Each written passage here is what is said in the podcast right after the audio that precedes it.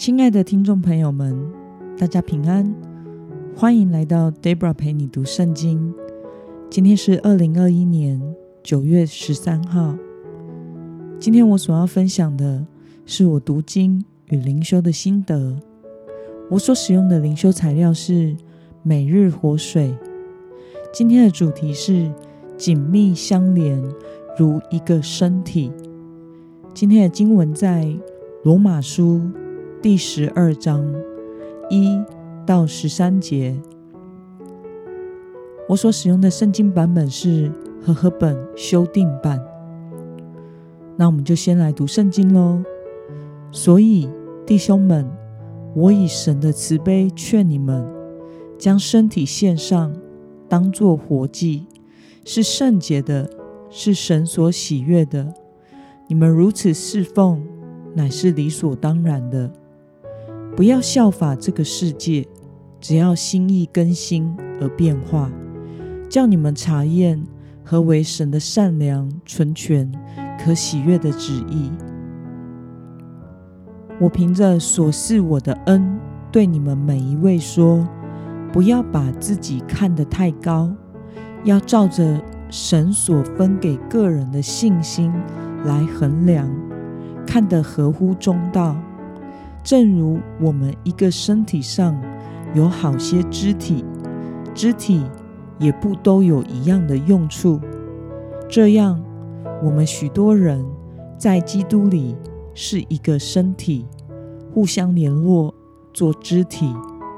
按着所得的恩典，我们各有不同的恩赐。或说预言，要按着信心的程度说预言；或服侍的，要专一服侍；或教导的，要专一教导。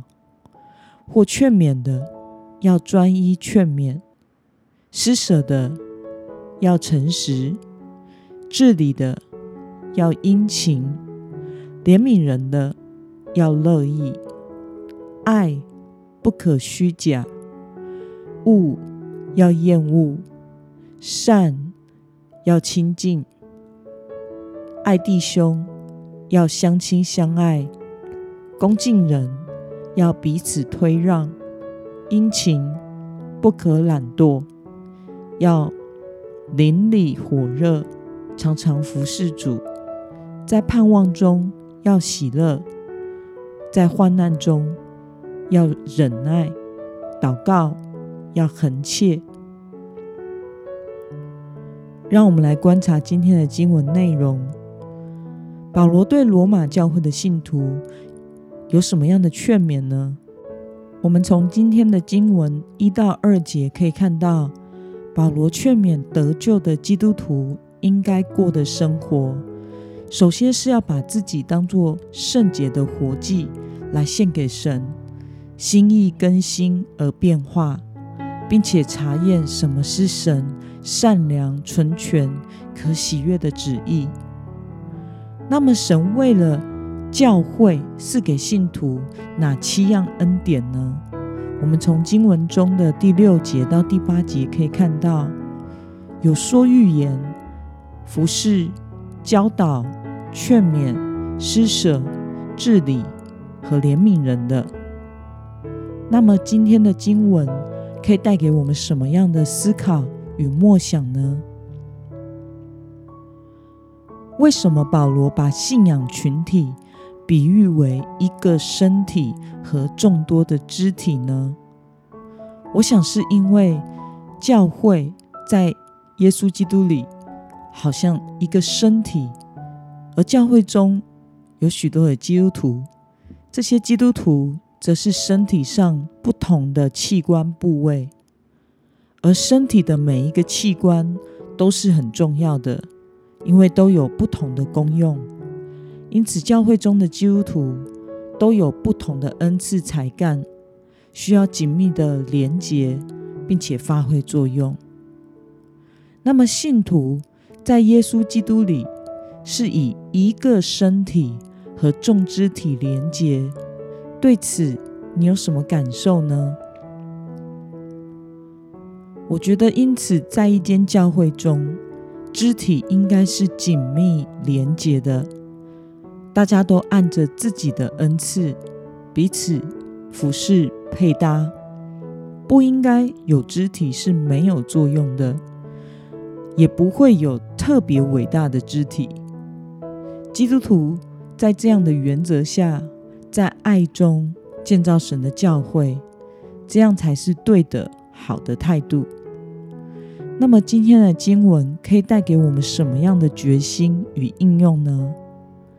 你明白自己与教教会的弟兄姐妹是紧密相连的肢体吗？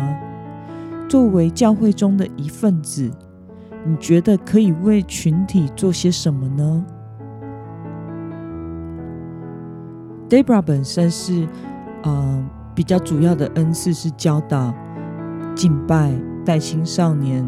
跟讲道，可是，在与人连结、互动、关怀上，就相对的弱很多。我常常记不得人名，过去常常为了这一块而自卑。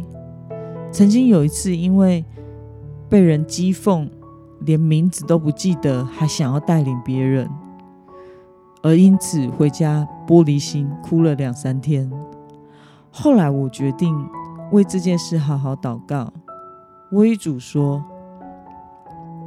主啊，我就是对人很弱啊，求你帮助我，让我懂得如何了解别人的心，以及如何与人相处。”在后来几年的侍奉中，感谢神，上帝帮助我，我发现我的弱项有一些些的进步，而我的强项还是一样的。